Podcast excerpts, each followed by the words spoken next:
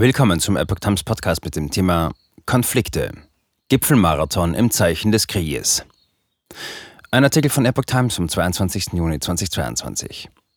Drei große Gipfel mit einem großen Thema. Der Ukraine-Krieg und seine Folgen. EU, G7 und NATO stellen ab Donnerstag wichtige Weichen für ihre Zukunft. Kanzler Scholz ist auf der ganzen Strecke dabei. Es ist ein Gipfelmarathon, wie man ihn selten erlebt hat. Er startet am kommenden Donnerstag in Brüssel mit den Staats- und Regierungschefs der Europäischen Union, wird dann in den Bayerischen Alpen von der G7-Runde wirtschaftsstarker Demokratien fortgesetzt und findet nach acht Tagen seinen Abschluss in der spanischen Hauptstadt Madrid, wo die NATO sich neu aufstellen will.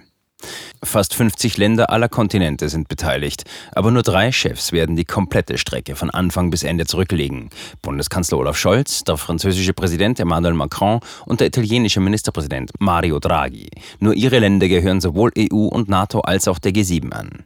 Genau diese drei Spitzenpolitiker waren vergangene Woche auch zur Vorbereitung des Gipfelmarathons im Sonderzug nach Kiew gereist, um den ukrainischen Präsidenten Volodymyr Zelensky zu treffen. Auch er will nun bei allen drei Gipfeln dabei sein, aber nur per Videoschalte. Das zeigt schon, welches Thema bei den Gipfeln alles andere in den Schatten stellen wird. Der Ukraine-Krieg und seine globalen Folgen werden sich wie ein roter Faden durch alle drei Gipfel ziehen. EU-Gipfel in Brüssel.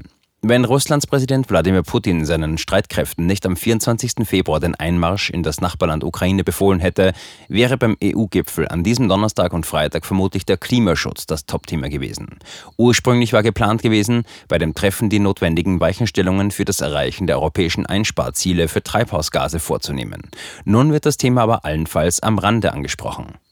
Zu groß ist nach Angaben von Diplomaten die Sorge, sich über das schwierige Problemfeld Klimaschutz zu zerstreiten, vor allem da durch den Ukraine-Krieg die Kosten für Energie nochmals gestiegen sind und viele Regierungen ihren Bürgern keine großen Zusatzkosten für Klimamaßnahmen zumuten wollen. Stattdessen werden die Staats- und Regierungschefs nun über die weitere Unterstützung für die Ukraine beraten. Die EU-Kommission hat zu dem Treffen vorgeschlagen, die Ukraine und ihr kleines Nachbarland Moldau offiziell als EU-Beitrittskandidaten anzuerkennen. Zudem soll nach einem Entwurf für die Gipfelschlussfolgerungen auch die militärische Unterstützung für die Ukraine weiter ausgebaut werden.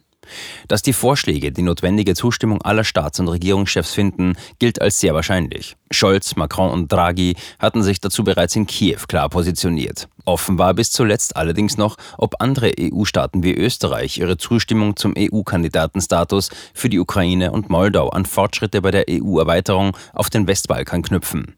Mit den Kollegen der Balkanstaaten wollen die Staats- und Regierungschefs am Donnerstagvormittag vor dem EU-Gipfel zusammenkommen. Österreich fordert zum Beispiel auch Bosnien-Herzegowina den Status eines EU-Beitrittskandidaten zu verleihen.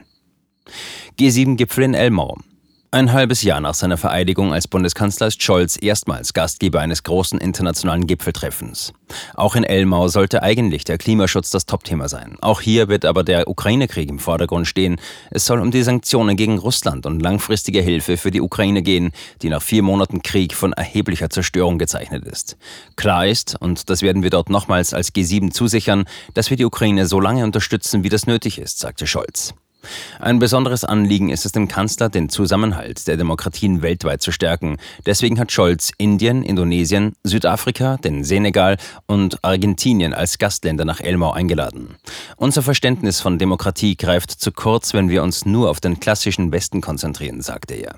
Die mächtigen Demokratien der Zukunft seien in Asien, Afrika und im Süden Amerikas zu finden und mit denen müsse man sich besser vernetzen. Ein besonderer Erfolg wäre es, wenn der Gipfel der Ausgangspunkt für einen neuen Blick auf die Welt der Demokratie sein könnte, sagte Scholz.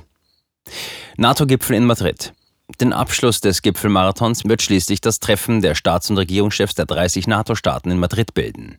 Unklar war noch, ob von dem am Dienstag beginnenden Treffen wirklich die erhoffte Botschaft der Geschlossenheit ausgehen wird. Grund ist die bisherige Weigerung der Türkei, einem Start von NATO-Beitrittsgesprächen mit Finnland und Schweden zuzustimmen.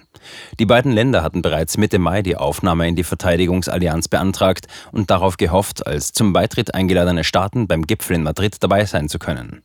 Die Türkei blockiert bislang aber den Aufnahmeprozess und begründet ihre Haltung damit, dass Finnland und Schweden Terrororganisationen wie die verbotene kurdische Arbeiterpartei PKK und die syrische Kurdenmiliz YPG unterstützen würden, was beide Länder zurückweisen.